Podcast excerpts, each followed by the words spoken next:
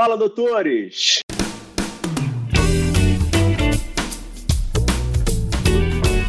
Fala, doutores! Eu sou Ricardo Valente, oftalmologista aqui do Rio de Janeiro, idealizador do canal Fala Doutores, canal esse que vocês já vem conhecendo, venho tentando trazer as celebridades do mundo da medicina para brilhantar aí nosso dia, nossa tarde, nossa noite aí, cada um assiste num horário.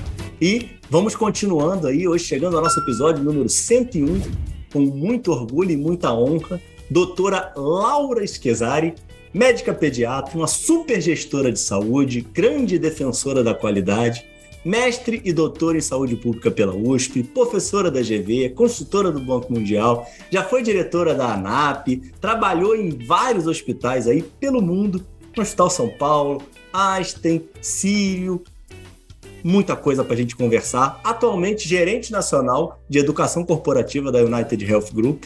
Super prazer e privilégio. Muito obrigado pela presença. Fala, doutora Laura, tudo bem? Oi, Ricardo, tudo bem? Prazer, obrigada pela apresentação aí delicada e otimista. E bem Não, maravilhoso.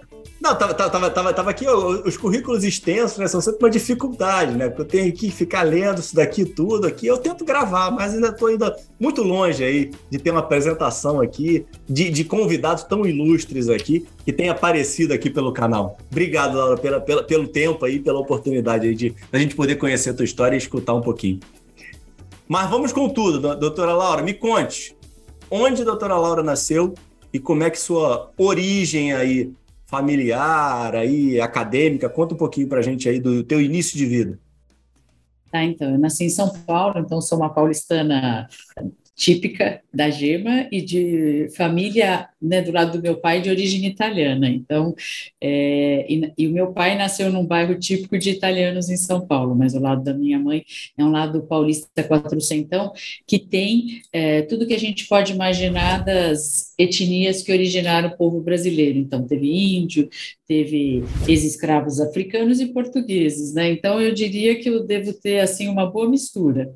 Tá? Então tem Quantos irmãos? por aqui. Eu tenho cinco irmãos, eu sou um dos quatro do meio, então eu brinco que, na verdade, eu não sou ninguém, porque um dos quatro do meio, se um que é do meio reclama que é filho do meio, imagina quatro no meio, não é? É uma dificuldade mesmo. E me diz um negócio, como é que era o, o, o a, a, composição familiar de vocês? Todo mundo sentado na mesa, aquela familiar, família, família gigantesca italiana, meio típica italiana, era uma família mais é, polida. Como é, que, como é que era esse momento de infância de vocês? É, vamos assim, é, é, raro, assim, classe média paulistana, então assim, meu pai vem de uma família humilde, né? É, é, então, na verdade, não era nada polido, mas meu pai foi o primeiro é, dos filhos que foi para a universidade, ele teve 11 irmãos. Ah, que legal. Né? Então é um cara que, que venceu na vida, né? Que começou, começou, fez faculdade tarde, que terminou a carreira como presidente do TRE em São Paulo, né? Então é, um, é uma história bonita. E daí a gente acompanhou esse desenvolvimento. Ele não era tudo isso quando a gente nasceu, ele se tornou, né? Então assim é uma família que tinha regra, né? Imagina ter, ter assim alguém que é advogado que vira juiz sim, sim, e assim e que foi tratado assim. A minha mãe era muito boa também para colocar as balizas na educação e a educação ficou por conta dela porque ele só trabalhava. Mas refeição sempre é uma coisa sagrada. E acho que essa é uma coisa estruturante na vida das famílias, né? Hoje eu percebo que as famílias modernas não necessariamente têm o, o ritual da alimentação. Isso faz toda a diferença, ainda mais com a concorrência Todo. dos celulares, né, Ricardo? Não tá fácil para pai e mãe, né? Não, não, não, totalmente. Eu vou falar, não, eu tenho essa dificuldade grande sentar todos os quatro, eu só tenho dois filhos, né? Sentar os quatro todos na mesa para dividir aquele momento, e é que é tão importante, né? Eu, eu, eu acho que isso a gente está. É, muitas famílias têm perdido, eu me, me coloco aqui como culpado dentro desse processo, é, mas temos, temos que rever. Acho que a gente tem, tem, tem tempo para mudar isso daí, e é legal que você teve uma, uma história, eu tive também. Em casa, meus pais sempre foi desse jeito, todo mundo sentado junto. Uhum. E me diz um negócio: acesso a escola, estudos, escolas públicas, escolas particulares, todos os irmãos estudaram da mesma forma? Como é que, como é que funcionava isso na vida de vocês? Tudo junto e misturado. Então, os meus pais eram defensores da escola pública, porque eles tiveram acesso à escola pública de qualidade. Então, eles fizeram tudo para que a gente pudesse estudar em escola pública até que eles perceberam os limites, que eu sou da geração que percebeu nitidamente a transição de uma escola, quando eu entrei, que era melhor e que foi se degradando. Então, eles fizeram tudo o que eles puderam e eles até entraram na Associação de Pais e Mestres da Escola Pública para tentar ajudar a alavancar e, e, enfim, e ter uma influência, mas não deu certo. E daí, à medida que a gente chegava, à medida que a gente ia terminando, que na época né, era o primeiro grau, a gente, uhum. é, eles aos poucos, com seis era difícil, iam colocando numa escola melhor. E o que foi legal é que para cada filho eles estudaram o que era melhor para cada, assim, perspectiva de carreira, ou então é, de personalidade. Então, as minhas irmãs mais não, velhas. Não, peraí, peraí. Como é, que, como é que funcionou isso? Não, isso daí vale ouro, poxa vida. Como é que era esse estudo, pô? Não, o estudo era assim, eles viam se, se, se, o filho queria estudar bastante ou não, né? Então, tá. e qual era, e se era uma pessoa que conseguia estudar e se concentrar. Então, um exemplo, o meu irmão, assim, o, o terceiro, que é o acima de mim, ele tinha um espírito mais aberto e ele não gostava muito de estudar. Então, eles perceberam que não adiantava colocá-lo numa camisa de força que ele seria muito infeliz. Daí eles ficaram, meu irmão sempre teve muitos talentos manuais, né? E ele era bom de, assim, ele, eh, sei lá, ele era bom para fazer peças mecânicas, torno mecânico e tal. E eles, eles foram atrás até achar um, tinha uma escola Senai, aqui em São Paulo ainda existe, suíço-brasileira, que era de mecânica de precisão. E ele foi para lá. E para ele foi assim, foi super legal, porque tava, era uma escola recente, na época era longe para caramba, né? É, então é, ele Caramba, tinha... que legal isso, hein, Laura? É, e ele, ele é e depois ele se encantou, ele se encantou e foi estudar. Depois ele fez é, duas faculdades, ele fez duas engenharias diferentes e, e, porque ele gostou. Mas ele era o homem da prática. Ele gostava, ele tinha um torno, ele trabalhava, ele aprendeu a ser super organizado no Senai, porque ele era meio bagunceiro, né? Então ele aprendeu a organizar as ferramentas dele. E daí ele era muito esperto. Ele punha a gente para trabalhar. Então, ele inventava coisas e a gente vendia. Então, eu, na infância, graças a ele, eu fazia solda de metrônomo para piano. Pensa. Então, eu aprendi um monte de coisa com ele. Eu soldava, eu, sei lá, eu vendi mel, ele fazia camiseta, a gente vendia na escola. Então, enfim, eu nunca fui boa vendedora, mas ele punha a gente para correr. Então, foi divertido. Não, e super interessante essa passagem, né? Porque é, é o que acontece hoje que eu vejo, né, as pessoas buscam muita praticidade, né?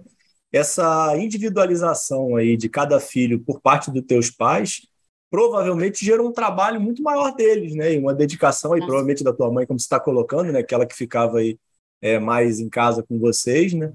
Que é muito mais prático, né? Todo mundo é de um jeito, segue todo mundo para o mesmo colégio. Todo mundo é de um jeito, vai todo, todo mundo tem que estudar, ninguém pode estudar, né? É. Eles até tentaram colocar a gente, quando a gente começou a sair do, uh, do primeiro grau, colocar a gente na, no, na, no colégio italiano que tem em São Paulo, que é o Dante Alighieri. Mas era um colégio uhum. muito caro e não tinha vaga. Então, na verdade, só ah. um, um dos seis pôde estudar lá, que foi a única que conseguiu vaga.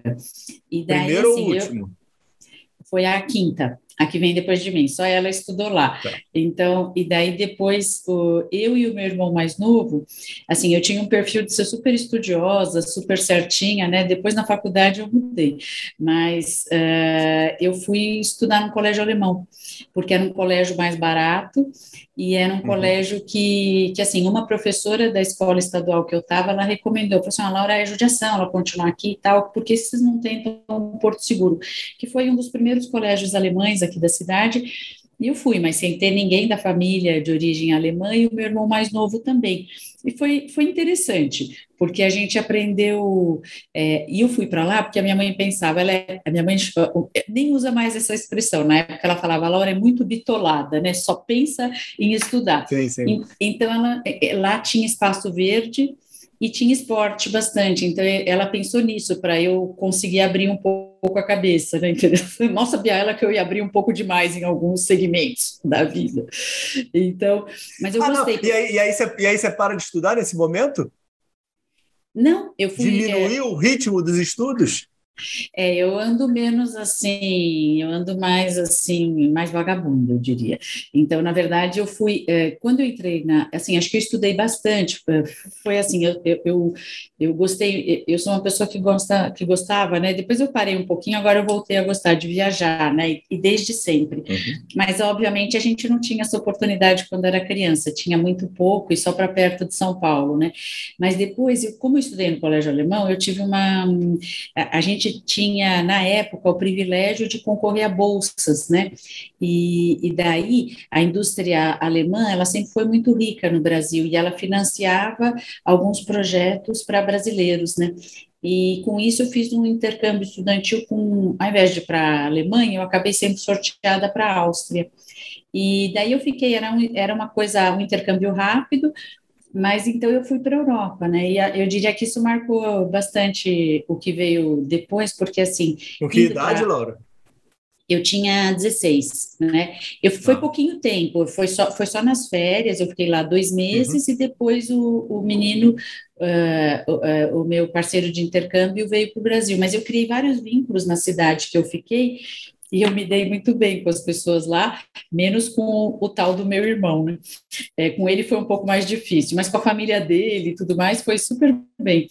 E daí depois isso me abriu portas, porque daí eu aproveitei, como eu ia para lá, eu tinha uma prima que morava na França, eu fui visitá-la. Uhum. E daí depois esse foi só o começo, né? Então acho que isso me abriu uh, várias portas. Primeiro eu voltei muito perplexa assim de ver é, como as coisas eram diferentes. Eu tinha, eu venho de uma família muito católica, né? Então os meus pais, a minha mãe é muito católica até hoje. Meu pai era menos, assim, ele era mais aberto a diferentes religiões, mas muito uhum. uma espiritualidade muito forte. A minha mãe daquelas bem católicas. Então a gente foi assim é, educado com esse, com esse rigor da, do catolicismo, né? E, e daí foi interessante. Estão vivos os dois, Laura? Não, meu pai é falecido, minha mãe está com 82 né? É, então ela continua bem católica, tá? E ela, então é divertido, né? É divertido porque é uma coisa bem, e ela é praticante e a vida dela espelha essa prática, é bem interessante, é bem vivo o negócio. E daí na Áustria eu cheguei e vi aquilo e falei assim, nossa, aqui ninguém acredita no que está falando na igreja. Né? Então eu já comecei, foi bom viajar porque eu comecei a questionar um pouquinho as coisas e os valores que a gente tinha em casa. Claro que isso não foi muito bom para os meus pais, né? mas é legal porque isso abre abre assim algumas perspectivas e, e, de todos, né? Éramos oito em casa, eu fui a primeira que viajou, nem meus pais tinham viajado ainda. Então, eu sempre fui meio assim de abrir caminhos, né? E nesse nesse sentido na família, pelo menos rumo ao internacional. É, e daí depois, então isso foi, foi bem legal, esse, esse intercâmbio, e depois na volta eu voltei com preguiça de estudar, porque eu vi que a vida era mais interessante do que os meus livros, né, então na volta eu sofri um pouquinho, e eu estava lembrando disso outro dia. Eu sempre tirava notas muito boas. E na volta eu não queria estudar. Eu tirei a pior nota numa, numa prova de química, que eu gostava muito de química. Uhum. E daí eu, foi com muito orgulho que eu tirei uma dois. Porque para mim era um teste poder tirar uma nota ruim. Né? E saber que era só estudar, que era só. Né? Enfim, então, então também essas coisas. E na faculdade eu estudei menos, Ricardo. Eu sou daquelas assim, eu entrei, eu fiz Unifesp. Tem né? médico na família? Quase não, assim, nesse núcleo menor não, né? Mas assim, eu tinha uma prima só, assim, minha mãe tinha um primo mais distante. Eu tenho uma prima que, que é cardiologista, que tudo mais, que foi quem eu fiquei em dúvida entre do, duas faculdades. Ela falou, sem sombra de dúvidas, vá para a Unifesp, né? Então. Por que, que aparece a medicina na tua vida? Você consegue olhar para trás e, e encontrar esse motivo, esse propósito? É, eu acho que está atrelado à minha formação, né, de, de, assim, de fazer o bem, de tentar servir aos outros e tudo mais, né, então acho que tinha um pouquinho isso e também uma vontade de mudar o mundo, né, Ricardo, que a gente, sendo idealista, uhum. você acha que com a tua prática, com a tua profissão, você pode, talvez, contribuir para que a coisa seja menos pior. Na época eu não tinha essa visão de que era tão difícil a, a vida e o mundo, mas eu imaginei, sim, sim, sim. eu imaginei que é, eu tinha a ideia de viver no coletivo, de servir o coletivo, então eu tinha essa vontade. Eu cheguei a pensar em fazer direito, né? É, porque também com direito você pode fazer várias coisas, né? Mas daí rapidamente eu me decidi pela medicina e. e Seus irmãos fizeram, Laura, direito? É, eu tenho, é, de todos, eu tenho uma irmã que fez como ter, é, terceira opção. Tá? Ela antes ela, ela tentou matemática, é, largou, depois ela fez pedagogia, fez mestrado em pedagogia e foi fazer direito e hoje é juíza. Né? E é a única, depois de resto, ninguém. Tá, né, meu pai, meu pai brincava o... que todo mundo ia fazer, todos os filhos iam fazer direito. Como ninguém quis fazer, ele não, todos vão fazer como segunda faculdade. Só ela fez. Não, não, o que, o que é, é, muito comum esse lado, né? Eu venho conversando com as pessoas e aí tem esse. É, ou, ou, ou, segue o pai, né? Ou a mãe, né? E segue a profissão de casa, ou então vai para algo meio que oposto, né? Porque às vezes tem um lado. Eu estava fazendo um episódio outro dia, é... agora me fugiu de quem foi. Me desculpe aqui a minha, minha, minha, minha laxa. Mas é, o que, que ele colocava era que muitas vezes você queria uma profissão diferente porque ah, o seu pai não foi tão presente com você, então você queria ter alguma coisa diferente, apesar de ter dado bens materiais, mas você queria que ele fosse mais presente fisicamente. É, ou então ah, o, é, era, era amargo pelo trabalho, né? teve alguma, alguma desilusão com, com o profissional no meio. É, você vê isso de alguma forma ou, ou não? Não, não, de jeito nenhum. O meu pai, apesar dele ter terminado a carreira dele como juiz, ele não era juiz de carreira.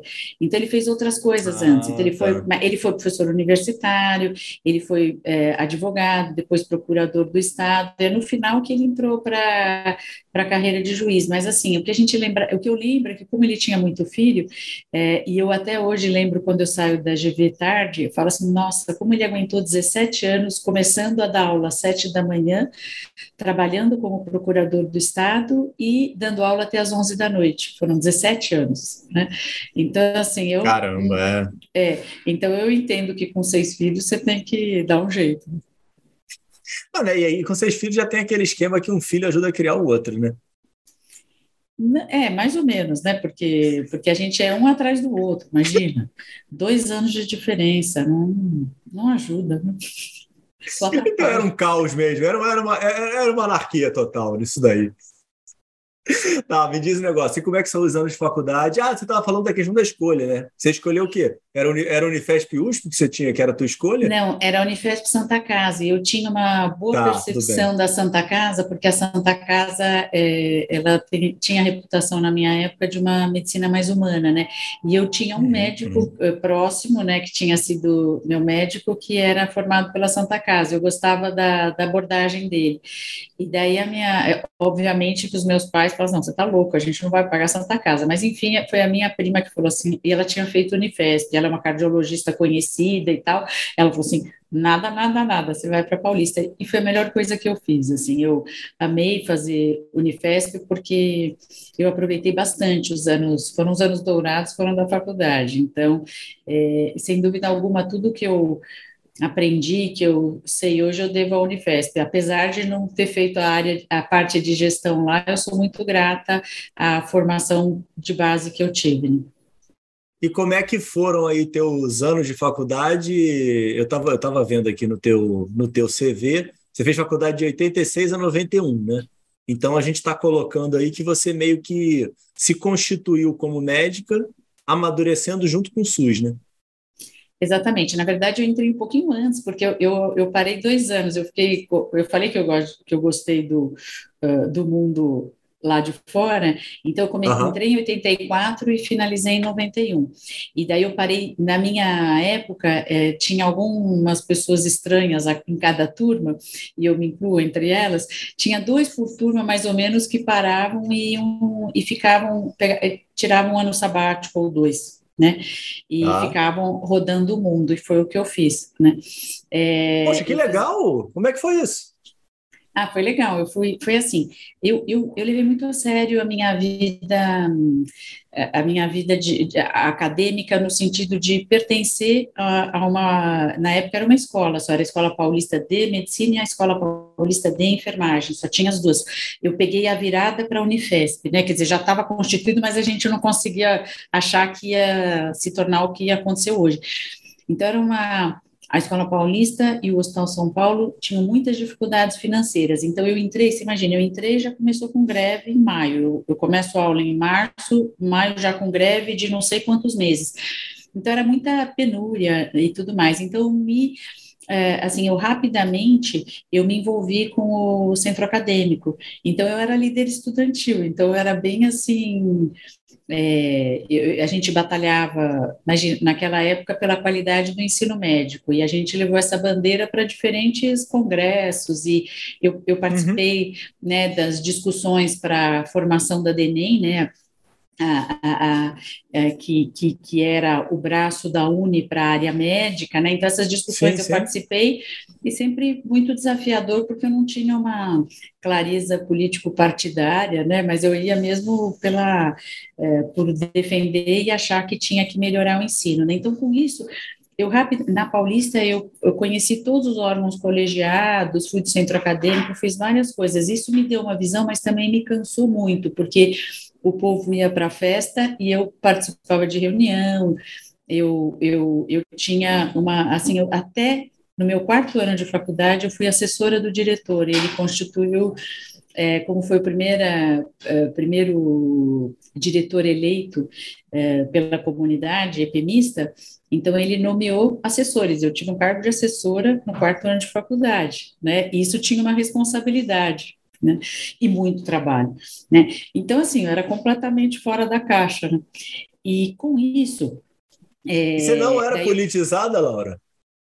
Eu era, assim, eu sempre fui pela redução das desigualdades, né, é, por uma melhor redistribuição da renda, por direitos humanos, mas não assim, eu não conseguia, na época estava Não era partidária, né, que você coloca. É, partidária, não estava surgindo PT e PSDB, eu falava assim, nossa, né, me coloque fora dessa, mas depois, sem dúvida alguma, depois você vai tendo maior ou menor afinidade, mas sem dúvida alguma, uhum. é, injustiça social, uh, eu tenho dificuldade, né, então, é, nesse aspecto. Mas de resto tem uma certa, a gente vai ficando mais marcado ao longo da vida, mas por conta disso era muito atacada, né? Porque eu era meio em cima Imagina. do muro, né? Em cima do muro. Mas enfim, mas isso, mas foi interessante, mas isso me cansou. E daí eu tinha outras pretensões também, eu tinha vontade, assim, putz, nossa, eu queria aprender língua, eu queria sair e tudo mais, eu sempre gostei muito de língua. Falei assim, ah, então vamos viajar.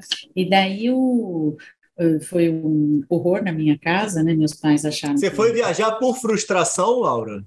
Não, você não estava eu... bem no momento, você foi viajar para mais mesmo? Estava buscando mais, mais conhecimento. Tá. É, porque eu queria. Eu falei assim: olha, depois que eu ficar. As pessoas falam, mas vai depois de formada. Eu falei assim, mas daí eu vou para ser médica, né? E eu queria conhecer uma. Eu, eu tinha um anseio cultural. Então eu fui nesse sentido. Legal. Né? Então eu queria viajar. Queria Falava inglês e alemão já? E francês. Né? Então eu falava eu, eu falava um pouco de alemão, um, um, pouco de francês e um pouco de inglês. Isso isso foi assim dos, dos irmãos eu, eu sempre gostei e o meu pai fez tudo que ele pôde para de alguma forma eu aprender línguas. Então fui a única que inicialmente foi atrás. Os outros vieram depois, alguns, né? Não todos. E uhum. Mas francês sim, porque francês, o meu pai, ele tinha assim, ele, ele tinha algumas coisas contra a supremacia do inglês, ele achava que a gente tinha que ter uma visão mais assim humanista. Uhum. Então, por conta disso, ele acabou ele achava que a gente tinha que aprender francês antes de aprender inglês. Então, os seis aprenderam francês. A gente foi testado. É, tinha uma filha de uma amiga da minha mãe que estava fazendo aliança francesa e ela falou: Posso testar o que eu estou aprendendo nos seus filhos? E a minha mãe falou: Pode. E dela testou. Então foi um negócio interessante, mas enfim, daí eu fui, eu fui pegando as dicas dos colegas, né? Então eu, eu na verdade eu quis fazer, eu, eu, eu fui trabalhando eu, o meu pai não podia, não tinha como ajudar na época, ele, ele ainda não era juiz, né? Então, ele não podia ajudar. Não, isso que eu tô aqui, eu tô curioso aqui, de onde veio esse dinheiro, pô, para essa viagem de tanto tempo? É, então, foi assim, eu, eu consegui juntar o dinheiro só para passagem, tá? E eu tinha o dinheiro para pagar a passagem, que eu fui vendendo mel, vendendo camiseta na faculdade, ok? E daí... Do seu irmão? do meu irmão. E eu tinha dinheiro para passagem, mas não tinha dinheiro para ficar lá. E na na reta final, os meus pais eram contra eu viajar, mas eles ficaram com medo de eu não ter dinheiro lá. E daí, é, daí meu pai pagou a passagem, porque podia pagar parcelado, né? E daí eu levei o dinheiro, eu tinha mil dólares, para passagem, que é o que custava na época, né? E, e, e, daí eu fui com os mil dólares, eu levei os mil dólares, que era o que eu tinha para ficar lá, e daí eu acabei ficando dois anos. Mas eu logo arrumei emprego. Não, peraí, Laura, você, peraí, você, você, você foi com mil dólares para ficar quanto tempo? Tinha algum planejamento nessa viagem? Não, não tinha. Era mochilão? É, não, eu sabia, eu tinha alguns contatos, alguns uh, telefones e pessoas conhecidas, e eu fui arrumando um emprego, fui trabalhando, né, e fui, depois eu consegui pagar curso, inclusive, de língua e tudo mais, mas assim, eu trabalhava como babá, como faxineira, é, então foi interessante. Caramba, que legal, Laura! É, que imaginar isso? Pô, não, muito, muito, muito, muito interessante. É. E, aí, e aí você fica dois anos nessa batente... Mas eu viajei muito também. O que, que eu fiz? Na verdade, assim, eu peguei. E a faculdade trancada? Na, não tinha faculdade, não tinha, não tinha trancamento. As universidades federais, na época, não sei se hoje tem, mas não tinha trancamento. Eu repeti por falta. Como eu já sabia que os meus colegas que, que me antecederam e que eram os meus é, informantes sobre esse tipo de viagem que me inspiraram, eles, eles é, repetiram por falta, eu também repeti por falta, né? E depois eu voltei e terminei a faculdade dois anos depois. Mas foi interessante porque, assim, foi uma super lição de vida, né? Porque, primeiro, é, você, classe média no Brasil, e você chega, você vai ser babá, vai ser faxineira, é, uhum. então você... Inaceitável, né, para a comunidade é. aqui no país, né? Não, minha mãe, minha mãe queria morrer, né? E achando assim, filha, eu não te eduquei para isso. Imagina uma estudante de medicina no quarto do quarto ano. Coisa mais fácil é arrumar trabalho de babá na Europa quando você é estudante de medicina, porque toda mãe quer um futuro médico como, né, cuidando do seu filho.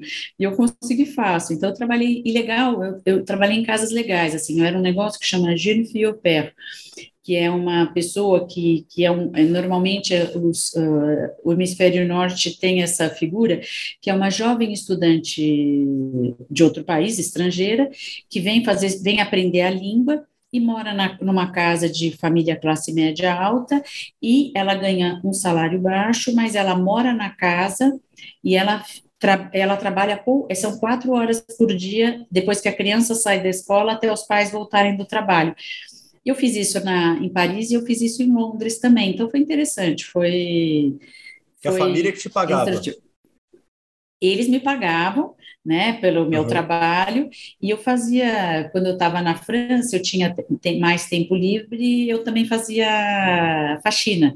Eu tinha conheci algumas amigas brasileiras que eu, eu tinha contato, eu não tinha contato, me deram contato aqui, eu cheguei lá, descobri os canais e fazia faxina. Eu tinha medo de trabalhar em restaurante, eu achava que eu ia fazer, é, assim, que não ia dar certo atender e tudo mais, então eu me sentia mais segura fazendo esses trabalhos domésticos, né? E Você ficava quanto tempo em cada local, Laura? Olha, na, na França eu fiquei um ano, em Paris eu fiquei um ano, como eu fiquei uma temporada inteira uh, sendo babá, e na Inglaterra eu fiquei uh, seis meses trabalhando numa casa, e tudo assim, figuras interessantes, era, e, e, gente famosa às vezes, famosa no meio deles, né? Então foi, eu aprendi muito, conheci pessoas assim interessantes, completamente distantes da minha realidade, né? E depois eu fiquei, assim, nesse, e entre um e outro eu viajava, então tem aqui, é, tinha, nem sei se tem ainda aqueles passes europeus, eu viajava bastante, é, uhum. na época com menos de 26 anos você conseguia fazer viagens legais, então eu viajei bastante, no, entre um trabalho e outro eu viajei, mas eu, eu fiquei mais assim, eu fiquei mais nesses trabalhos fixos, o que rodava um pouco mais era faxina, né, e, então, enfim. Então, Como é que isso boas... acabou? Como isso acabou? Acabou bem. Eu voltei para o Brasil um pouquinho antes da. Não, teve, que... mas teve um fim? Qual foi o planejamento? Agora eu desisti disso daqui. Deu, consegui fazer o que eu queria. Ou então aconteceu algum problema, tipo assim, Laura, vem que você não, não, tá mais dando, o dinheiro acabou. O que aconteceu para terminar esse, esse sabático não. aí?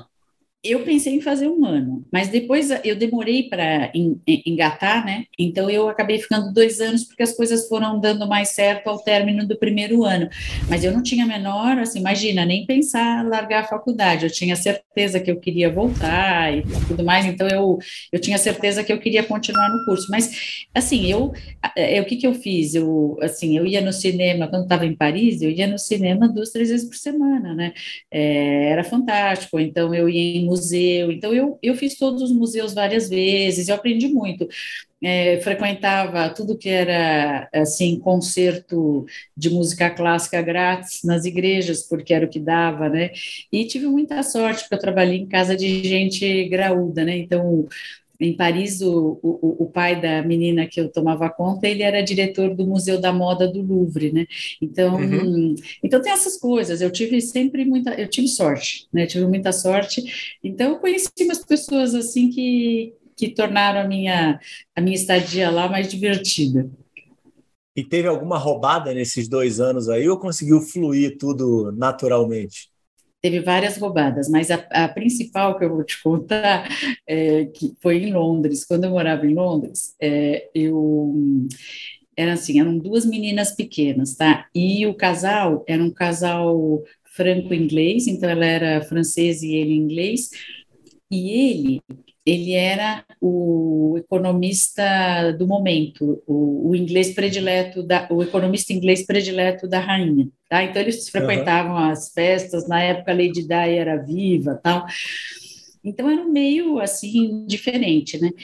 E eles saíam bastante, tinha tal. E um dia eles foram um dia eles estavam se preparando para ir numa festa uh, da uma festa que ia estar lá toda a, a realeza, né?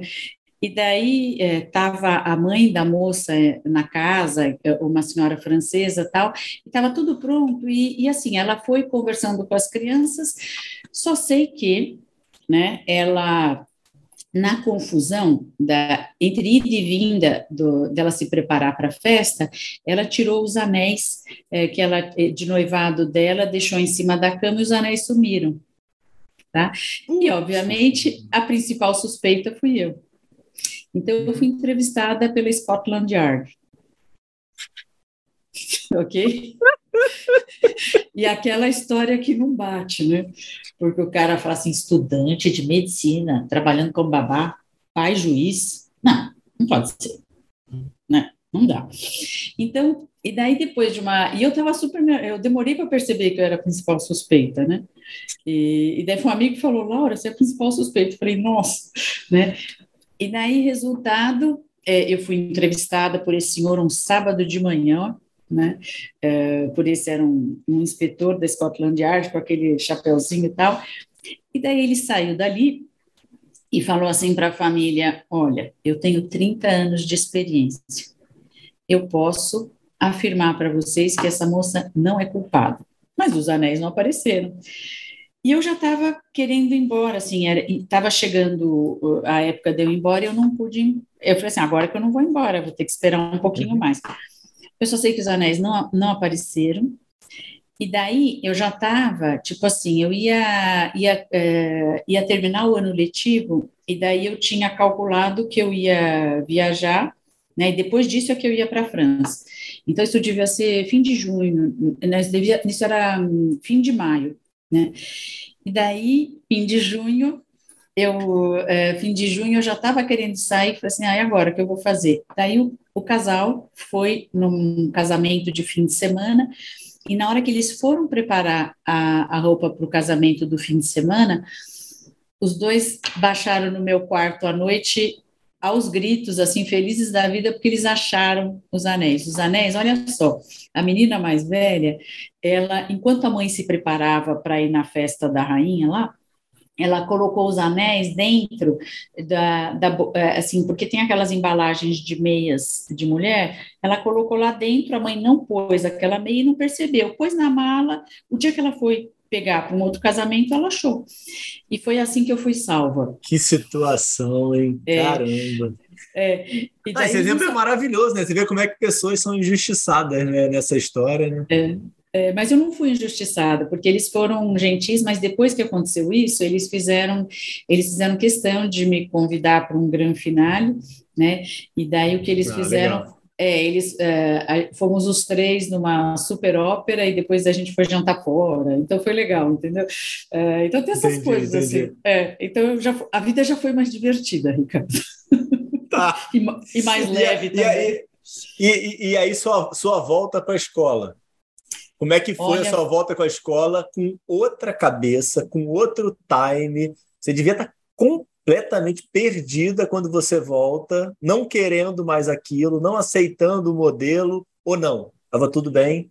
Eu voltei deprimido. Eu deprimi quando eu cheguei né? Mas ah, assim, eu não tinha percepção, eu não tinha percepção dessa depressão. Então, foi muito útil porque eu tinha engordado bastante na viagem, emagreci que foi uma beleza. Eu devo ter eh, perdido assim uns 10 quilos em, em dois meses, foi ótimo. É, e daí, na época foi ótimo. Foi ótimo. Assim, eu, é, eu fui me preparando, mas é, foi difícil, porque quando cheguei na, na faculdade, assim, eu adorava a minha turma de origem, e daí a outra turma, até você construir os laços e, e, e encontrar o seu caminho e tudo mais, então eu, eu, eu eu demorei uns seis meses para chegar, né? O corpo chegou, mas a alma não. Uhum. Seis meses depois eu estava já estava bem, enfim, aproveitei bastante. Os dois últimos anos eu adorei o internato, né? Que é a melhor fase, né? Da, da não teve da dúvida de ficar por lá, Laura? Nenhuma, nenhuma, nenhum momento. Nunca pensei ah. nisso. Tá? Então, e depois eu fui fazer, depois eu resolvi fazer pediatria, porque daí eu percebi que eu tinha essa, esse lado mais, assim, de gostar do coletivo, de ter esse senso de comunidade, como eu tinha quando estava no movimento estudantil, mas eu, eu achei que pediatria me dá uma formação mais generalista, do que se eu fizesse saúde pública ou preventiva, alguma coisa assim, que todo mundo achava que, como era muito alternativa, né, é, para não dizer que eu era louca, ou que eu ia fazer saúde pública ou que eu ia fazer psiquiatria, né? Porque eu andava com, com essas pessoas, as pessoas que, que eram mais fora da caixa. Mas eu me dava bem, no geral, eu tinha uma boa relação com as pessoas. Mas, enfim, é, fui fazer pediatria e fui muito feliz. Assim, eu, eu, eu me apaixonei pela pediatria, quase esqueci que o que eu queria fazer era. Eu já sabia que eu queria fazer alguma coisa mais uh, diferente, mas eu quase que esqueci fazendo pediatria porque eu gostei. Eu comecei a fazer mestrado em pediatria, depois falei, não, para, para, vamos fazer, daí eu fui fazer especialização em administração hospitalar. E você faz pediatria, você faz pediatria na escola também, né? Eu fiz, eu fiz tudo na, eu fiz, é, eu fiz, tudo na escola. Eu tive o prazer de ser selecionada para a residência da Faculdade de Medicina da USP, que é onde eu queria ter ido originalmente. Mas acho que foi a melhor coisa para mim foi ter feito a, a Unifesp mesmo. E eu fiz tudo lá. Eu fiz uh, é, tudo da parte pediátrica foi na escola. Né? E depois na USP. E você, e você fez, e você fez consultório? Você trabalhava em hospitais? Como é que era essa tua, esse teu momento aí de assistencialista aí?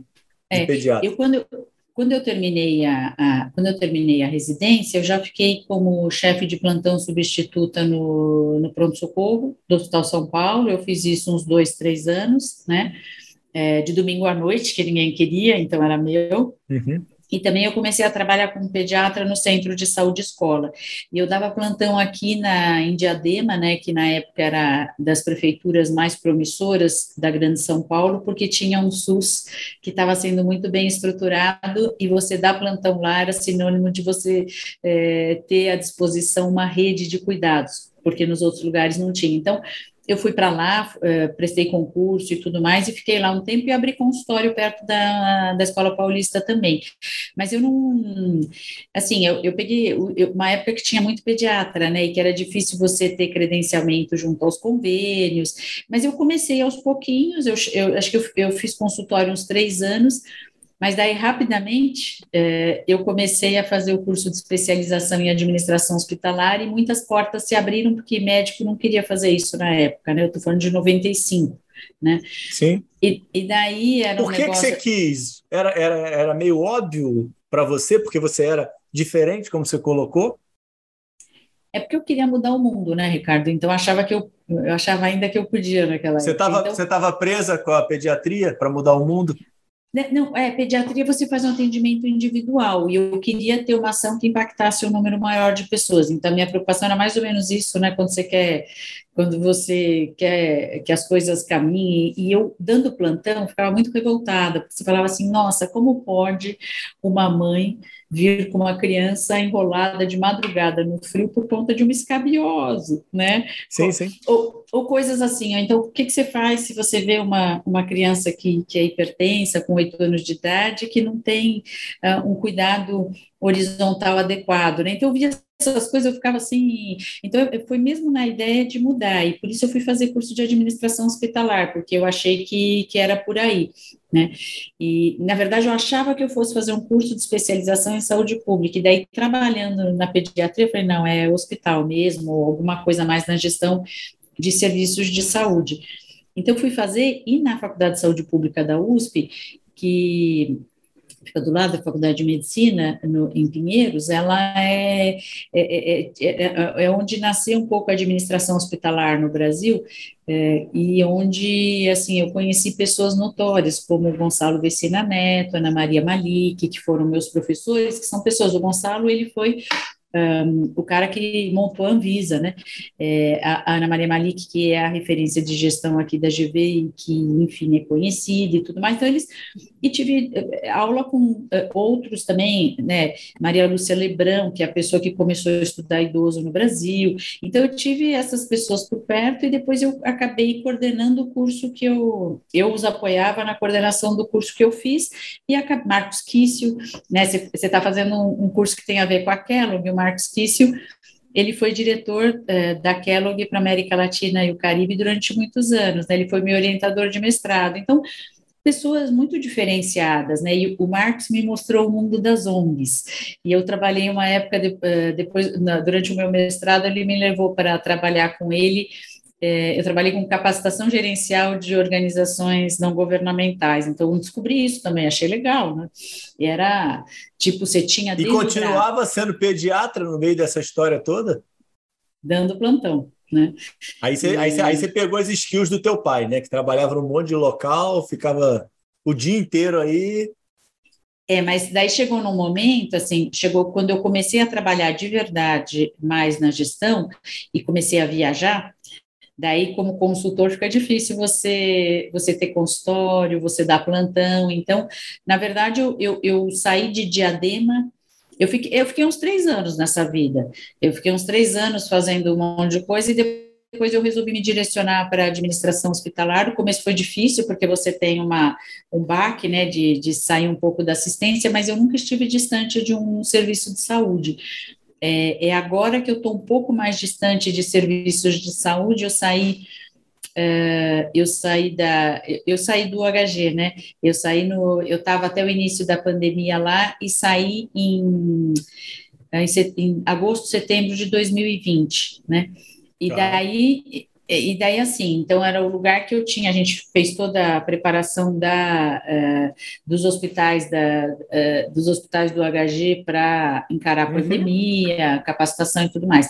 Daí eu saí, e daí hoje eu até tenho um pezinho numa, numa organização hospitalar, mas na, no lado de, é, de ensino, né? Eu, eu coordeno um curso ProAD no Sírio, né? Um curso de qualidade. Então, assim, então eu me afastei. É a primeira vez na vida que eu estou distante. Vamos ver quanto tempo eu aguento, Ricardo. Eu adoro um serviço de saúde.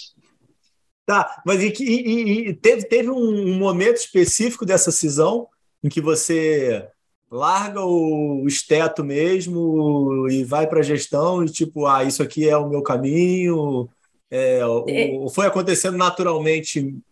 Não teve, não teve um dia, não teve um momento de escolha? Foi acontecendo naturalmente, mas ao mesmo tempo o que começou a me é, assim a dificultar os plantões e, e, consultório foram as viagens. Eu comecei a fazer consultoria por indicação. Na verdade, eu comecei a fazer consultoria pro, com o Gonçalo Vecina, né? É, eu tive uhum. o privilégio da minha primeira consultoria ser junto com ele, né? É, ele não podia ir, ele me mandou. E começou mal, hein? Comecei super mal. Então era assim, você chegava no lugar, eu dava um diagnóstico, ele chegava e falava assim, tá tudo errado, na frente de todo mundo, assim, ai, que bom. Mas é assim que se aprende. Todo mundo ria, porque era divertido, porque era todo... eles eram amigos, mas eu era a única que não conhecia ninguém muito bem. Mas eu aprendi né, um pouco, assim, realmente o Gonçalo é uma escola à parte. Isso, isso daí é no mestrado já? Você já estava no mestrado, já estava no doutorado? Como é que em que fase da tua vida que você ficou Isso fazendo mais consultoria? Eu fiz. Tá. Uh, e, aí você, e aí você fica fazendo mas... consultoria até hoje? É, hoje eu só como consultora do Banco Mundial. Eu parei de, de fazer consultoria, não dá mais tempo, porque eu aumentei a minha carga na GV e tudo mais, mas, mas é, eu fiz consultoria, olha, na verdade foi nessa época e de vez em quando eu faço, mas eu dei uma parada, assim, já faz alguns anos que eu não faço. Né? Só se acontecer alguma coisa aqui pela GV, eu estou muito mais hoje no ensino, e, e, e, a consultoria do Banco Mundial tem um conteúdo de pesquisa que é interessante também, né? Pelo menos as que eu estou envolvida. Então, é, então não, então consultoria de, sabe, de, de rever, assim, de consultoria para gestão vou... de serviços de saúde Deixa menos. Eu... Uhum. Deixa eu acelerar, porque eu não, eu, eu, eu na verdade, você está colocando, eu, eu, nem ia falar disso agora, mas eu estou curioso. O que, que é a consultoria do Banco Mundial? Define isso daí melhor. Tipo, é muito distante da minha, da minha cabeça. O que, que, que, que um consultor do Banco Mundial faz? Um médico consultor do Banco Mundial faz? Ah, então, o Banco Mundial, na verdade, eu fui trabalhar no Banco Mundial por indicação do Zé Henrique German, né? Porque, na verdade, ele estava na secretaria e surgiu um projeto super legal. O banco, ele tem, o que, que ele faz? Tem uma, uma parte do banco que financia projetos na área pública nos países e tem uma parte que financia projetos na área privada, né? E daí, o, o, o na época, o banco estava começando uma parceria com a Secretaria de Estado da Saúde de São Paulo para avaliar o desempenho do, do sistema de saúde do Estado. Tá? Então, tá. o banco normal, ele tenta trabalhar no nível nacional, mas dependendo do momento político do país é mais difícil, uh, ou dependendo do interesse do Ministério da Saúde. Então, o banco estava trabalhando, ele tem várias ações com os governos de estado e às vezes tem com a União também.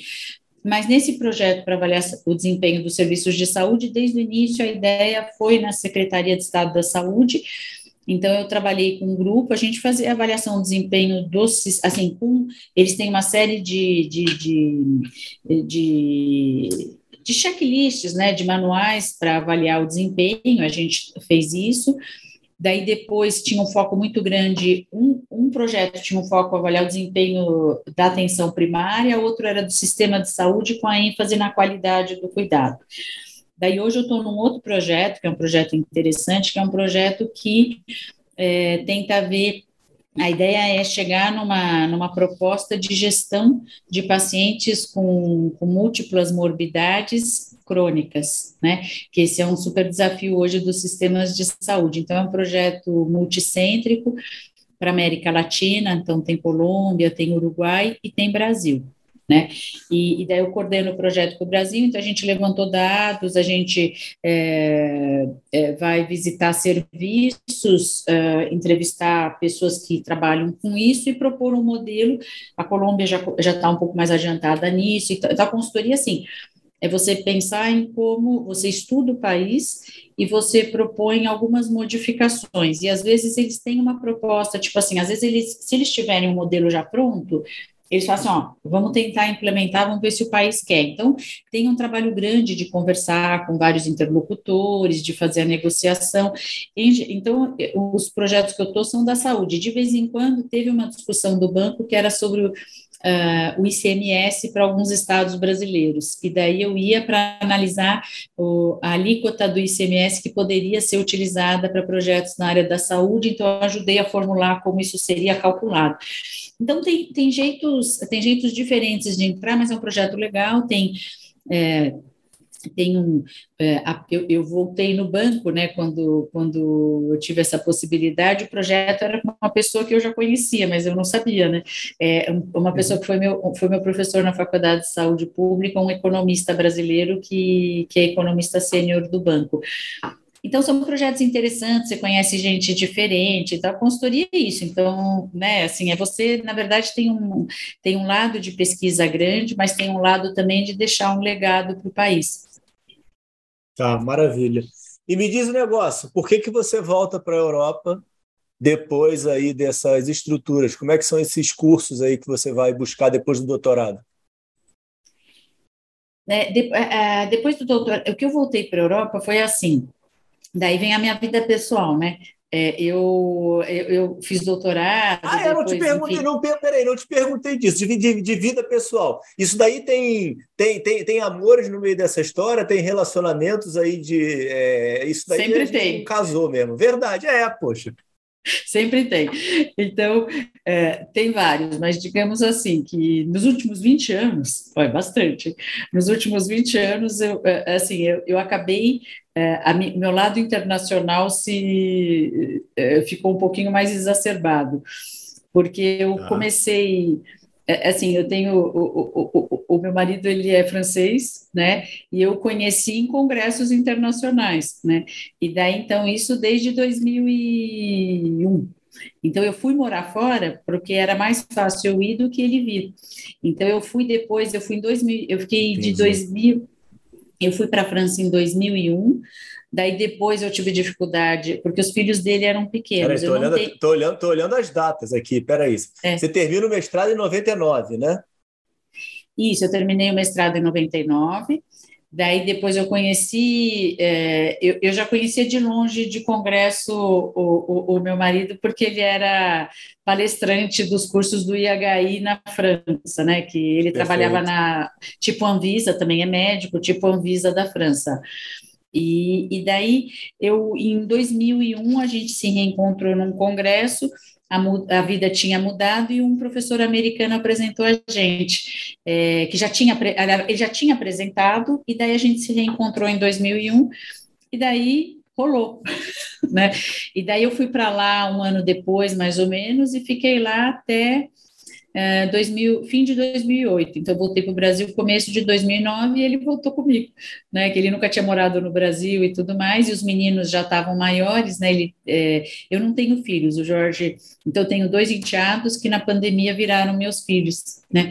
É, por conta dos reveses da vida, né? E daí. Uhum. É, então, estou voltando do casamento do mais velho agora, foi recentemente em julho.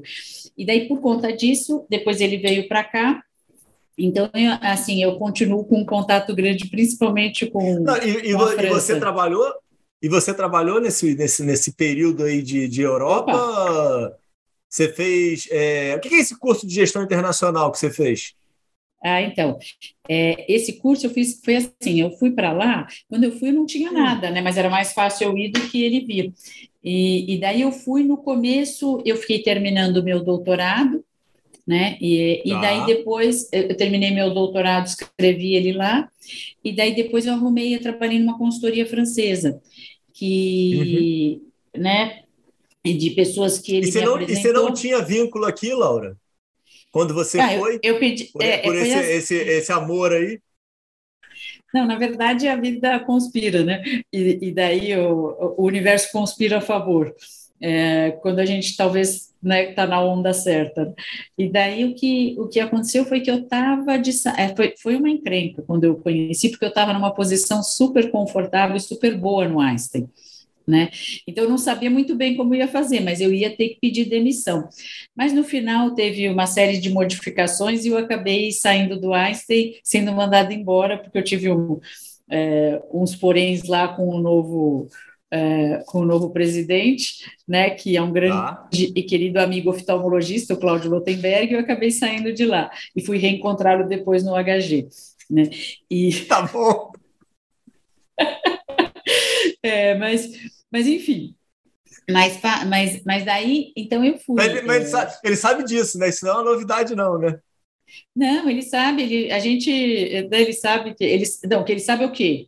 Ele sabe que eu, que eu morei fora, ele sabe um monte de coisa, né? Então a gente, a gente, foi, a gente teve uma boa parceria no início da vida dele, é, antes dele ser eleito no Einstein, e daí depois é que a área que eu estava não é, é uma área que foi questionada no Einstein e tudo mais, e na verdade a área que eu estava foi extinta e teve uma ah. mudança provisória e eu não aceitei muito a, a, a outra possibilidade. A recolocação, entendi. É, então foi isso que aconteceu. Mas eu também já estava precisando ir embora, já estava na hora, assim. E, e daí eu trabalhei com consultoria lá na França no começo, E depois eu estava com dificuldade, que a França é difícil da gente trabalhar, e eu fui só para ficar um ano. Eu estava achando que ia voltar rapidinho. Eu falei, não vou fazer revalidação de diploma nem nada, acabei ficando sete, né? E, mas daí eu fui para a Suíça. Não, peraí, você ia voltar, você ia voltar rapidinho que você ia trazer o, o marido de volta? Era eu isso? achava que sim, é, eu achava que sim, eu achava, não, não vou ficar todo, né? E daí acabei ficando sete anos e fui trabalhar. Mas tinha essa conversa, Laura? Entre vocês? Ai, é, porque. De tipo, voltar, eu... morar no Brasil? Ou foi acontecendo? Não, é, tinha, porque o Jorge é um cara, ele é um cidadão do mundo, é um cara muito viajado, pai, trabalhou em mais de 60 países, então tem esse espírito, né? Então eu, ele é mais, era mais difícil ainda do que eu, do que se fixar. Mas assim, tinha eu na minha cabeça, sei lá, eu não sabia se ia dar certo, né? Porque eu fui, mas na dúvida, porque é outra cultura e tudo mais. Tinha os meninos pequenos, né? Então tinha essa dúvida também. E também não sabia se eu ia conseguir uma boa colocação lá, mas eu era jovem, né, Ricardo? Eu podia. É, e daí... Não, mas peraí, peraí, eu quero fazer uma... Como é que é o nome da sua mãe? Maria Lúcia.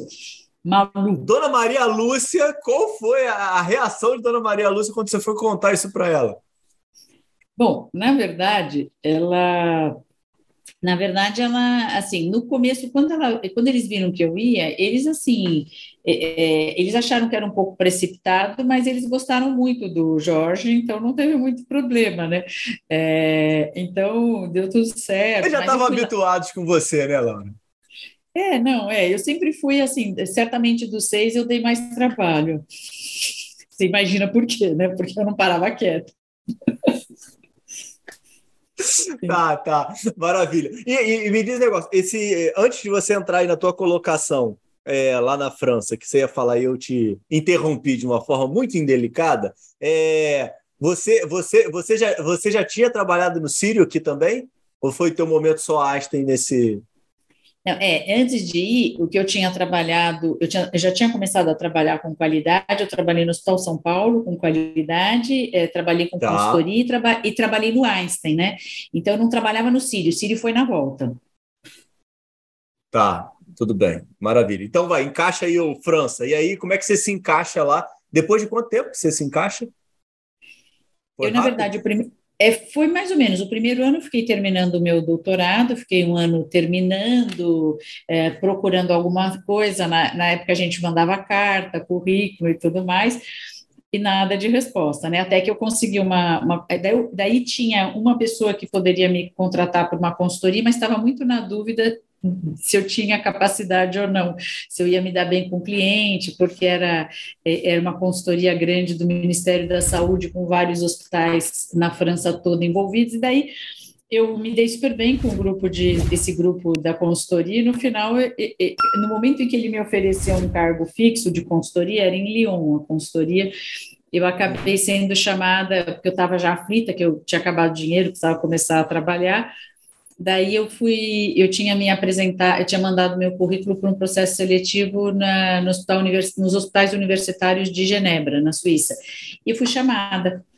E era uma proposta mais interessante em todos os sentidos e tudo mais, e eu fui para lá. E eu fiquei cinco anos no, nos hôpitaux universitaires. Então foi uma escola de, é, assim, de readaptação, resiliência e readaptação constantes. E aí, é diferente? Nossa, total. Né? Então, imagina, é. a pessoa é uma pessoa, uma alma irrequieta como era a minha, né? É, querendo mudar tudo sempre, o tempo todo. Imagina, chega no país da solidez, do nada muda, né? Não sei o quê. Então, foi muito difícil. Né? Foi muito difícil. Tinha coisa para queria... mudar, Laura? Ou, ou era tudo perfeito? Nada perfeito, nada perfeito. Então, só para você ter uma ideia, assim, o meu choque, assim, o meu choque é que, assim, tinha coisas que eu tinha vivido em hospitais brasileiros, principalmente no Einstein, que não tinha lá, né? E uma experiência que eles não tinham. Então, era difícil, foi difícil, foi bem difícil me ajustar culturalmente, sempre é difícil. É um, um hospital que tinha, assim, na Suíça, na saúde, você trabalha com várias nacionalidades diferentes. Lá tinha gente de tudo quanto é país, né? E, e daí, assim, foi difícil, mas é, no final eu entendi que eu, que eu tinha me dado bem, mas daí eu, eu achava que era um pouco. Eu estava buscando outra coisa, né? No, ao término de cinco anos, eu até acho que eu aguentei muito mais do que eu imaginaria, mas daí o Jorge quis, ele queria, ele queria vir para o Brasil, porque ele falou assim, olha, eu tenho que ir antes que seja tarde demais, que ele é um pouquinho mais velho que eu, e falou assim, ó, se eu não for agora, eu não vou aprender a trabalhar em português. Então, a gente veio para cá em dezembro de 2008, mas eu também tentei, eu, eu não queria voltar, eu queria ir para outro país, né? Eu queria, eu tentei o MS, tem, eu tentei basicamente o MS, mas daí eu vi que não era fácil, né? É, mas, né? Não, acontece, né? Não, não era para ter acontecido, poxa vida. Não, eu, eu até. Se você tentou até fazendo certo desse jeito, né? Não, mas imagina, eu, eu, eu, eu me candidatei para o MS e não consegui, mas eu me candidatei para um cargo da OPAS em Brasília. Uhum. E acabaram me chamando para ir trabalhar não em Brasília, né? Porque daí eu comecei a preparar a volta. E daí me, me chamaram para trabalhar no Haiti. Era para eu ter estado no Haiti no momento mais terrível que o Haiti teve. Eu tinha. Eu, eu, é, e daí na verdade, eu, eu, tá, eu queria ir, né? Claro, louca, né? E eu queria ir. Daí o, o Jorge falou assim: Laura, você tem noção de como é a vida no Haiti? Eu falei assim: bom. Você não conhecia o Haiti, obviamente, né? Não, eu nunca tinha ido, mas a, a, o, o, ponto dele era diferente, é uma ex-colônia francesa. Ele falou assim: ó, tem um francês sequestrado a cada X minutos. Ele falou: eu não posso ir para lá. Ele falou, porque os franceses são é, altamente visados e é um país a risco. Olha o site do Ministério da Defesa da França e tudo mais. E daí, na verdade, foi por isso que a gente não foi, porque seria inviável é, ele estar tá lá como francês. Então, a gente veio para o Brasil. E foi assim que eu fui trabalhar no Sírio. Aí, aí, aí você volta encontrando seu caminho e acaba no Sírio. É, eu voltei, mas assim, você sempre, sempre dá um perdidão, né? Esses momentos de transição de carreira, toda vez que a gente dá uma guinada, a gente fica um tempo meio perdido, né? Porque é difícil você se. E ainda mais quando você muda de país, você imagina, a, a mudança chegou uns meses depois, então não tinha onde morar, porque o apartamento estava ocupado, aquelas coisas. Então você, assim, então tem que ter muito, assim, muito jogo de cintura e, e muito, precisa ser muito desapegado também, né? E, e daí, quando a gente chegou aqui, eu, eu imaginava, eu tinha conversado, eu avisei, ó, pode colocar água no feijão que eu estou voltando, né? Põe meia uhum. dúzia de brama para gelar que eu estou voltando. Então, eu comecei a conversar com os meus amigos, contatos e professores para sentir. Então, tinha algumas possibilidades, eu falei assim, ah, vejo na volta. E daí, no final, dentre as possibilidades, eu acabei, uh, o Gonçalo Vecina me chamou para trabalhar com ele no Sírio. Né? E ele precisa, ele falou assim, ó, eu preciso, eu, a gente está pensando aí num projeto de expansão e tudo mais, e a gente ainda não está, a gente ainda não tem autorização para fazer, mas eu, eu gostaria de, de ter você na minha, na minha manga caso o projeto venha a dar certo. E daí eu fui, fiquei como assessora de assuntos aleatórios no começo, né, cuidando de uma coisa, de outra, alguns, alguns projetos. Esse, que... esse, esse, esse, tal de Gonçalo é um cara importante na tua vida, hein? Ah, sem dúvida, o Gonçalo sempre me deu boas oportunidades, né? E, e daí no Sírio foi uma super escola com ele, né? É, e eu brincava, porque eu perdi a chance de trabalhar com ele na Anvisa, né? Ele não me convidou, mas eu podia ter me convidado, mas na época eu já estava numa fase assim engatada no Einstein, nem pensar sair de lá. E daí no uhum. Sírio, eu, eu, eu, daí eu comecei a trabalhar com ele, para mim foi um choque de cultura, toda primeira, primeira vez que você chega numa organização, um choque de cultura muito grande, e eu, eh, quando começou o projeto de expansão do Sírio, eu comecei a cuidar do projeto de expansão, e depois eu fiquei, eu fui responsável pelas primeiras unidades externas, o Sírio Itaim e o Sírio Jardins, eu montei as unidades e fui gerente das duas unidades. E depois eu resolvi brincar de outra coisa. Né? Depois eu achei que já tinha dado o ciclo, falei, não, chega, vamos fazer outras coisas. Você gosta desses choques de cultura, Laura, ou você se adapta bem? Olha, quando eu era jovem era mais fácil, né? E a gente vai ficando. Assim, é que a, é, é, é real que você perde força, né, com a idade. Você vai ficando, eu acho que a vida corporativa ela é muito, assim, ela consome muito da energia da gente. E o problema não é assim, eu já tenho desprendimento suficiente para saber, por exemplo, tem gente que tem a vaidade, qual o seu legado, assim, meu, desencana, né, assim, a gente faz o que a gente pode, acho que o, me, o que eu aprendi é que o melhor que eu posso fazer é vivendo bem, é me dando bem com as pessoas, porque eu não, não sou eu que vou mudar o mundo, já demorou, mas eu percebi, né, então, assim, então, grandes mudanças, assim, hoje mesmo, estava aqui, a gente está preparando um, um, uma disciplina de graduação para da administração aqui, e a gente está discutindo uma das organizações que a gente vai levar os alunos, ela, assim, mudança de gestão, tudo volta para estaca zero. Não tem mais nada do que tinha da gestão antes, né? e organizações de referência, isso acontece. Então, eu, já, já sei que a vida é assim, sai governo, entra governo, as coisas mudam, e no privado não é muito diferente. Processos de fusão e aquisição que estão acontecendo aos montes agora, dá uma reviravolta, isso é muito cansativo. Então, com a idade, você começa a ser mais egoísta, pensar assim, o que, que eu posso fazer para... É, enfim, onde eu posso ser mais útil, mas também me proteger de tantos ataques aleatórios, né? Então, como que eu faço? Então, eu gosto desse, eu adoro novidade. Ricardo, meu negócio é novidade, eu adoro novidade, desafios novos e tudo mais. Mas a gente chega, assim, são muitos modismos, né, é, na gestão. Então, são muitos modismos e as embalagens, né, o mundo hoje é muito o mundo das aparências, né, então a embalagem sim, sim. é importante e o conteúdo não necessariamente conta tanto. Então, isso cansa, né? Então eu diria que assim, a gente, eu sou de uma geração que hoje não tem muito valor, se você for pensar, né, no mundo, porque assim, a gente aprendeu que e, e, e, a gente médico é um pouco assim, a gente foi valorizado o estudo, que era importante você ter uma boa formação, fazer residência. Hoje eu olho para os jovens assim, para que eu vou fazer residência, né? eu, é, né, maioria, muita gente não quer fazer, porque eu estou perdendo tempo, eu preciso pagar o empréstimo que eu fiz para estudar. Sim, ou, sim, sim, ou por que, que eu vou viver de uma bolsa de residência se eu posso ganhar o dobro ou o triplo, né? Coisas assim.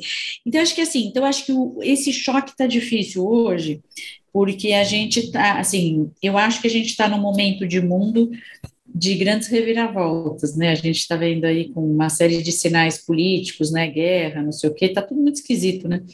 E, e então, é, alguma coisa está fora da ordem. Então, com isso, assim, então ah. eu estou mais tímida para essas coisas, para assim, nossa, né? O que, que eu posso fazer onde, onde eu possa ser mais útil? E eu, eu, eu, assim, ainda acho que é, sei lá, eu ainda gosto muito do contato com jovens, né? Então, acho que na educação é uma boa, nos cursos, é agradável, assim, isso traz uma energia super positiva para a gente estar é, tá discutindo, descobrir possibilidades. E onde é, que a, onde, é, onde, é que a, onde é que a GV aparece na tua vida? A GV foi assim, eu vim para a GV, eu comecei a dar aula na GV do, voltando, da, voltando da Europa tá? Eu já frequentava a GV, eu frequentava a GV não, eu, eu, na saúde pública eu conhecia a Ana Maria Malik, né, que é a referência da saúde para a GV, e a Ana, e é uma grande referência em geral de gestão em saúde, e a Ana, ela, ela começou a ser chamada para montar alguns cursos que não da Escola de, de Administração de Empresas de São Paulo, que, que é onde eu dou aula hoje, mas cursos, a GV é muito fragmentada, de várias áreas da GV. E daí ela, ela começou a chamar algumas pessoas, dentre as quais uh, a minha, ela foi minha orientadora de doutorado na Faculdade de Medicina da USP, né? Que ela é uhum. é orientadora lá. Então a GV entrou dessa forma, mas tinha um outro ponto, é que assim, é, desde que eu estava é, no Hospital São Paulo, eu comecei a participar do Qualiosp, que é um evento que antes era um evento do Hospital das Clínicas, aqui de São Paulo, e que depois, é, depois ele começou a migrar entre os hospitais. Quando eu estava no Einstein, em 2001, a gente organizou via Einstein, migrou entre hospitais que eram da comissão organizadora, até que ficou só aqui na GV. Então entrou também, então tinha, eu passei a participar do FGV Saúde em 2009. E daí eu me tornei professora da EASP, né, assim em 2018 só.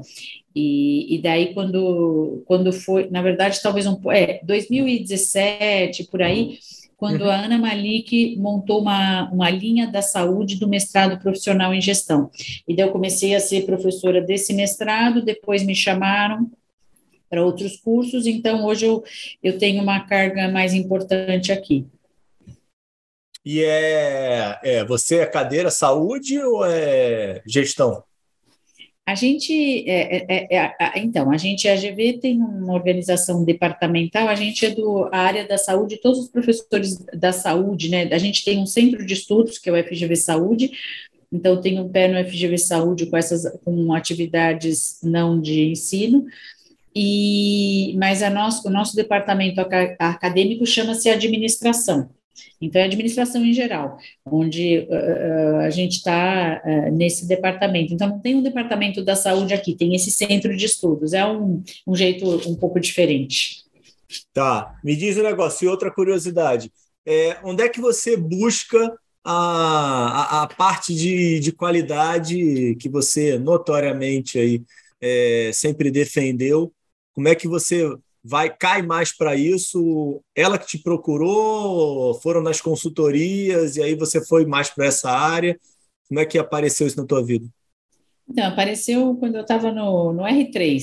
No R3 é, de pediatria, eu fiz infecto pediatria, eu fazia a residência e à noite eu fazia um curso de administração hospitalar na Faculdade de Saúde Pública. E daí eu tive ah. uma, é, numa disciplina, né, X, a Ana Maria Malik, que me deu aula, falou de qualidade. Eu fui e eu achei interessante o tema, vi que era legal. Ela tinha uns textos legais para a gente ler, e na sequência ela organizou um curso específico fora da saúde pública, mas ela divulgou e eu fui fazer. Era um curso uh, que foi feito pelo SENAC, né?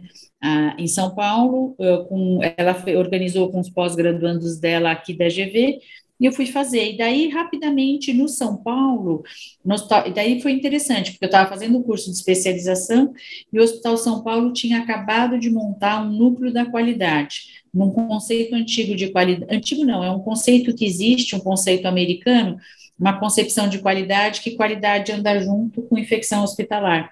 Então, era, era a comissão de epidemiologia, era a epidemiologia hospitalar, com um dos grandes nomes da, da, da, da infecção hospitalar, né, o Sérgio Ei, uh, e também com o Eduardo Medeiros, né. Então, a gente começou a trabalhar com isso lá, então foi aí que entrou, entrou, e daí foi assim, não que eu, é, uma amiga, uma colega de turma falou assim, nossa, você está fazendo curso de administração, você tem que vir para cá trabalhar com a gente, daí eu acabei indo, e foi no Hospital São Paulo que eu que eu comecei a, a, a, descobrir assim que tinha essa coisa mais formalizada da qualidade. Né? Então foi interessante Entendi. você fazer isso no Entendi. lugar onde você foi formado e que eu conhecia muito bem. Né? Então você imagina a reação dos meus professores. Não, imagino. me, e me diz um negócio, Laura. É, olhando para trás, tiveram erros inúmeros. Quais dele, deles não seriam cometidos de novo? Você acha que pontos aí na tua vida que é, você não recomendaria aí para os estudantes que possam estar nos escutando? Olha, uma coisa que, que é mais um aprendizado mais recente é que assim, é, na minha época não se enfatizava tanto a inteligência emocional, né? Então eu acho que é um lado que eu poderia ter desenvolvido e que eu nunca desenvolvi. Então acho que eu perdi muitas oportunidades. Então esse negócio da gente enfatizar só as hard skills não adianta tem as soft skills, né? Então, acho que tem uhum. isso. Uma outra coisa é a gente saber se comunicar. Eu acho que eu sempre fui muito espontânea, isso mata nas relações, né? Eu sempre fui muito uh, sincera, sincericídio não é bom. Então, acho que basicamente a inteligência emocional que poderia ter mudado.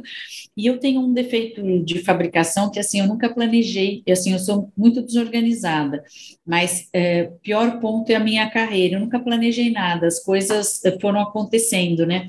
Então, talvez eu pudesse ter, assim, eu com a idade, eu acho que eu estaria talvez numa situação mais confortável se eu tivesse pensado melhor no que eu queria, mas eu uhum. não até hoje eu não consigo ter clareza. Eu sei que ainda estou pronta para mudar, espero mudar em breve, mas eu não sei o que eu quero fazer. Olha que horror nessa idade, né? Então assim, ter um pouquinho mais de clareza acho que ajuda, às vezes ou talvez ter mais ambição Né? Então, as coisas aconteceram sem que eu tivesse metas claras. Eu vejo vários colegas que sabem, eu quero isso, isso, aquilo, eu quero. Eu vejo assim, tem um, um, um amigo que ele planejou exatamente a carreira dele. Hoje ele é CEO de uma grande rede, né? Mas ele pensou passo a passo. Imagina que ia fazer isso. Eu sou, vai tudo assim, né? Acho que, acho que suas ambições de mudar o, suas ambições de mudar o mundo são muito grandes. Acho que esse que é o problema. Você é, mira então. muito alto, assim, você tá, tá, tá, tá, tá, tá na dificuldade danada de fazer. O, o mundo tá difícil de ser mudado, né, poxa? Nossa, sem chances, né? Sem chances. Não, dá para melhorar, dá para melhorar. Me diz um negócio. Hoje você considera que tem um certo equilíbrio dentro dos setores da tua vida em relação a família, trabalho, é, lazer ou não? É só trabalho, é só família? Como é que é isso para você? Ou você é, acha que não existe equilíbrio? Não, eu acho que dá para ter equilíbrio. O que eu acho é que a, eu acho que a pandemia a gente perdeu um pouco o pé, né? E eu acho que é, o trabalho muito. invadiu muito as nossas casas, né? Então, acho que tem. Então, assim, uma coisa louca, imagina, quem disse que o ensino é uma urgência, né? Então, hoje, nos cursos, se você não responde o WhatsApp do aluno rapidamente, ele fica uh, furioso, né? Então, acho que a gente está vivendo, assim, uma mudança aí de, de comportamentos. Então, eu acho que está muito desequilibrado, até porque, assim, a gente aqui em São Paulo, é, bom, acho que aqui no Brasil, né, acho que a gente foi mais castigado pela pandemia, e eu fui muito cuidadosa no retorno por conta do meu entorno, né, então tomar cuidado com uns e outros, então acho que esse, né, eu, eu não me expus tanto em ambientes fechados de lazer, né? E eu, então acho que assim, o que eu dei uma desequilibrada na maior na, na, na pandemia, como acho boa parte das pessoas, então, acho que tem um resgate a ser feito com os amigos, né? A família, a gente se tornou mais econômico também nos encontros, né? Então, a gente está voltando. Mas eu acho que, assim, então acho que hoje tem um desequilíbrio, porque eu vejo hoje, assim, eu não sei você, mas eu vejo que todos tivemos muitas perdas, pessoais principalmente, né? E, é, e vamos combinar que está todo mundo esquecido, né? Porque se eu brinco assim, que eu Oficialmente eu não tive Covid, mas eu tenho todas as sequelas, né? Então hoje, hoje foi um dia horrível, assim, as reuniões, as pessoas esquecidas, você combina, as pessoas não lembram mais. Então, eu diria que a vida está difícil, né, Ricardo? Então, eu diria que o desequilíbrio aumentou até por conta das, dos legados que a gente está sentindo de, de médio e curto prazo da pandemia, esquecimento, muita gente doente, então tá confuso. Hoje, assim, eu não estou com todos os cursos presenciais na GV. A gente teve que manter alguns híbridos ainda, porque os alunos não queriam voltar e deu para manter.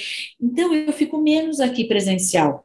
Ontem eu dei aula híbrida com duas pessoas na sala e o resto em casa. Né? E, então, assim, então não dá para. Então tá, tá, desequilibrado, mas eu tenho fé, assim, eu, uh, eu espero que a gente volte a ter um pouquinho mais de equilíbrio. Coisa que eu acho que é a gente, porque eu, que nem eu disse, eu voltei, eu voltei semana passada da França é, e fiquei dessa vez basicamente na França. E daí, assim, as pessoas estão tendo uma vida melhor que a nossa. Acho que a gente está muito sofrido no Brasil, viu? Acho que, assim, a gente... É, a gente ah, então tem... você, tá, você voltou agora relaxada, renovada, poxa. É, foram férias parciais né? No, eu trabalhei, mas pelo menos eu não trabalhei até três e meia da manhã. No passado eu fui, eu dei curso até três e meia da manhã de lá, né? Então era o jeito de ir, né? Então eu tô, tô renovada, eu diria que eu tô renovada assim de histórias boas para contar. Tá, maravilhoso. Me diz um negócio, para a gente caminhar para um desfecho aqui. É, você não faz muito planejamento, mas é, o que, que você pensa aí para cinco anos? Planejamento estratégico seu aí, vincula um pouquinho o que, que você espera aí para o nosso mercado de saúde aí até 2027, 2030 aí, o que, que você acredita que vai acontecer aí nesse período? Olha, eu acho que está muito difícil de prever qualquer coisa nesse momento, mas eu diria, assim, está é, tá uma confusão de. Eu estava rindo no, no grupo da minha turma da faculdade, ninguém está entendendo as fusões e aquisições na área da saúde, está difícil para o profissional da saúde que não está na gestão entender. Né? Da, a gente também está difícil, mas quem está no cuidado direto está mais difícil. Eu acho que tá. Eu acho que talvez a gente vai ter que ter assim, uma hora essa, essa intensidade de mudanças vai ter que amenizar, né? Então, eu espero uhum. que as organizações, essas fusões e aquisições nos, na saúde suplementar levem a um maior equilíbrio de relações, porque a gente está vendo um, assim, uh, matar o outro, né, culturalmente falando. Então, espero que a gente tenha um ambiente mais adequado para se trabalhar. É, eu espero que a gente consiga resgatar a motivação dos profissionais de saúde pós-pandemia, porque eu acho que as pessoas estão cansadas é, do excesso de trabalho. Sim, sim. Ex existe um desencanto com a, com a área assistencial. Então, eu espero que a gente consiga, de alguma forma, valorizar as profissões, né? É, acho que a gente vai ter que, a gente tem que redefinir talvez o papel do médico, porque está um pouco confuso, né? Você mesmo fala das relações com os planos Perfeito. de saúde e tudo mais, então acho que a gente vai ter que se reposicionar, ao mesmo tempo que a gente tem um aumento impressionante da oferta de mão de obra por conta da multiplicidade de escolas, né? Então, eu acho que a gente vai ter que, pelo menos, dar uma organizada nesse mercado para que a gente não mate as nossas, a, a, a, arte do cuidar e que a gente não mate também as nossas profissões e que elas continuem sendo interessantes para os profissionais, para que não aconteça com a gente o que está acontecendo na Europa, que os, assim, existe um desencanto muito grande com a área da saúde e a gente tem regiões inteiras com vazio de médicos e, de, e, e do, do, pessoal da equipe da saúde. Né? Então, uhum. eu espero que a gente melhore um pouco isso. Eu acho que a pandemia, pelo menos no meu na minha leitura de mundo de sistema de saúde, deixou claro quão dependente do SUS o brasileiro é, o Brasil é, né? Então, eu espero que a gente volte a reinvestir no SUS e que a gente continue numa trajetória de sucesso na construção desse sistema, porque de fato, assim, antes eu achava que a gente exagerava, mas pós-pandemia eu tenho a certeza de que a gente é, é, é, foi muito feliz na concepção, né? A vida do dia a dia é mais difícil, então acho que a gente precisa desse sistema e que não é lesivo, né, para nada. Ele é fundamental para garantir um país melhor, que não e, e, não sufoca a existência da saúde suplementar, não elimina a necessidade da saúde suplementar. Acho que tem lugar para todo mundo, mas a gente precisa é, ter os financiamentos adequados e ter as regras, assim, não dá para ser um negócio muito selvagem, né? Eu acho que tem que ter regra, né? E eu espero que a gente volte a ter um certo, uma certa como dizer assim, eu espero que, que, que, esse efeito pandemia que deixou a gente desnorteado, que a gente volte a ter um pouco de, de razão, porque o mundo está meio, a gente perdeu um pouquinho a razão em todos os, tá, todas as brigas estão acaloradas, tá? espero que venha uma fase mais agradável e mais harmoniosa para a saúde, né? Porque a gente acho que está todo mundo sofrendo, né? Chega, né, Ricardo? A gente precisa ser feliz um pouquinho, né? É. Não, e, e eu acho que esse ponto que você está trazendo é fundamental, né? Eu acho que a gente deveria voltar literalmente a uma saúde suplementar, né? Então, acho que é, toda essa esses 25% da população aí, que até que a gente é, se inclui nisso, de utilização do serviço de saúde suplementar, né? É, acho que deveria ser encarado de uma outra forma, né? E o, o SUS ser mais é, estruturado e fazer mais parte da nossa vida, de todo mundo, né? E dividir essa conta aí de uma forma mais é, homogênea e igual. É, eu concordo contigo. Ah, tá, não, não tá simples, mas assim, eu, eu, eu, eu acho que esse momento de. Tava, a gente estava conversando em off, né, antes gente começar a gravar, mas eu acho que esses momentos de é, dificuldades acabam que abrem muitas janelas de oportunidades, né? Que a gente pode sempre ver o copo meio cheio, meio vazio, né? É, realmente, não tem como falar que as coisas estão boas, porque elas não estão, né? Mas eu, eu vejo hoje muita oportunidade dentro da medicina e ah, concordo totalmente com o que você colocou.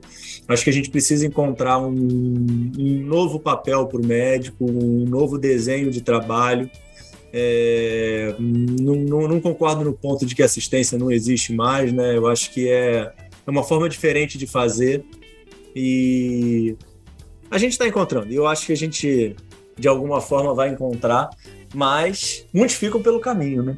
É, não, não é simples, não. Essa batalha tá, tá uma batalha difícil, é, mas é o jogo. Precisamos fazer, precisamos enfrentá-la, né? Como você falou aí de várias que você enfrentou e tá aí de pé e sempre com um sorriso e ganhando muitas delas. Mas, Laura, queria assim, te agradecer imensamente, tá? Obrigado, um prazer aí inenarrável aí ter a tua participação aí no canal.